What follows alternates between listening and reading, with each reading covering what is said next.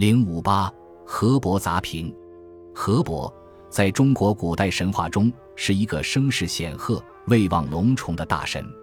关于他的事迹传说很多，但都只是些零星片段，构不成完整的故事。现在来谈论河伯，得先从他的形貌讲起。《山海经·海内北经》说：“从己之渊，深三百仞，为冰夷横都焉。冰夷人面，呈两龙。冰夷作冯夷，夷作无夷。冰冯无音皆相近，他们都是河伯的名字。河伯的形貌，这里说他是人面，有羊杂祖诺高记说他是人面鱼身，狮子说他是白面长人鱼身。这在半人半兽的诸天神中，他要算是最具仪表的了。关于他的出身，有各种说法。《抱朴子氏鬼篇》说，冯夷以八月上庚日渡河溺死。天地属为河伯，庄子大宗师篇释文隐清灵传说，华阴同乡第一手人也，伏八旦北水仙，是为河伯。但两种都是后起的传说，是不足凭信的。河伯古本天神，观海内北经的记叙和九歌河伯的描写可知，古代因人四河有方埋之称，有牛壁之际，君见卜辞。卜辞还有河妾一语，最是奇特。以当时河神已有娶妻纳妾的传说，这就是后代河伯娶妇的恶俗所由起的缘故。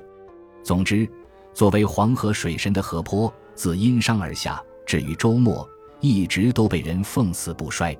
庄子人间时说：“牛之白者，与豚之抗比者，与人有治病者，不可以适合。”释文隐司马彪云：“适合。”为审人于何计也？《史记·六国表》秦灵公八年说：“初以君主齐和，所引云，为以公主嫁河伯也。”直到晚周，从民间到宫廷，还都拿活人做牺牲来祭祀河伯，足见河伯是自古相传的黄河水神，不是普通一般的溺死为神或服药得仙之笔的神。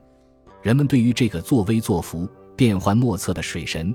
一方面固然是畏而媚之，因此要用隆重的祭典去祭祀他，甚至不惜以人为牺牲去向他祈福；但另一方面却又恶而比之。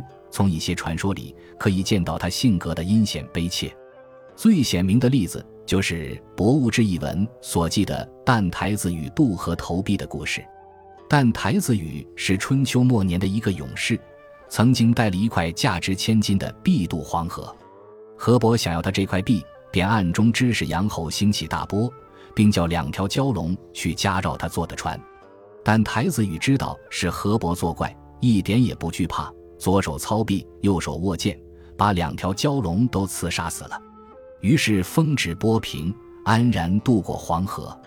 渡河以后，但台子宇鄙夷的将币丢在黄河里，三次投币，三次都被河伯跃而归之。大约是实在感到无脸见人了吧，但台子宇终于把币在河岸边岩石上砸个粉碎，然后扬长而去。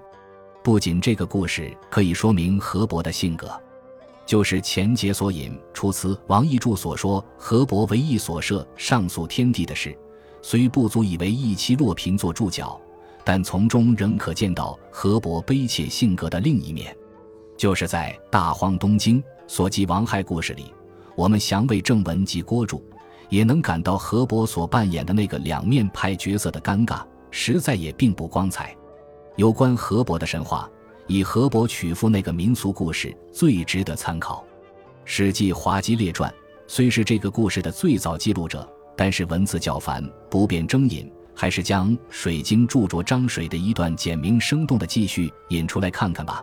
张水又北境寂寞兮，战国之时。苏乌为河伯娶妇，寄于此末。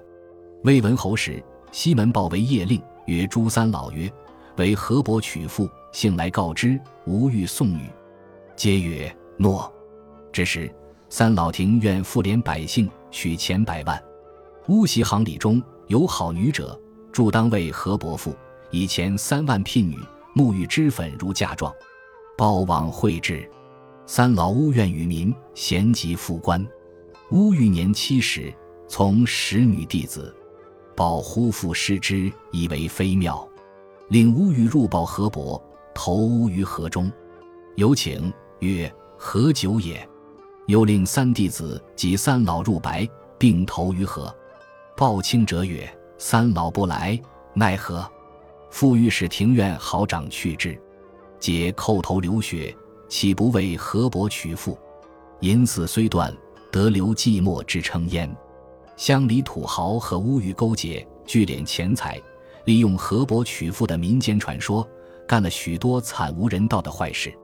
西门豹收拾他们却也痛快，他采取了聪明果断的手段，把多年流传下来的迷信风俗在一天当中就破除了。但是形成这种迷信风俗，必然也是根据远宁的神话。水神河伯定是个风流浪荡、好色贪欢、行止无检的人，所以每年要为他娶妇，来满足他邪恶的私欲。《史记·滑稽列传·西门豹传》还说：“民人俗语云，即不为河伯娶妇，水来漂没，逆其人民云。”高佑注《淮南子》所说的河伯逆杀人，就是这个原因。河伯性格的一方面固然是阴险悲切，但阴险悲切的另外一方面，也就是残忍凶恶。传说他不遂私欲，就要水来漂没，逆其人民，就把他残忍凶恶的另一面相暴露无遗了。但是《九歌·河伯》所写的河伯，却还是一个风流挑得浪荡公子形象，与女游西九河，冲锋起西横波，乘水车西河盖。驾两龙西餐吃，就独女为乳，谓之河伯。闻一多九歌古句玄解，为当值与河伯同游的少女，余意较盛，当从。如此，那个好色贪欢的河伯形象就凸现出来了。无怪作为他伴偶的蜜妃要深感痛苦，因而有一舍河伯七洛嫔那一段神话的产生。本集播放完毕，感谢您的收听。喜欢请订阅加关注，主页有更多精彩内容。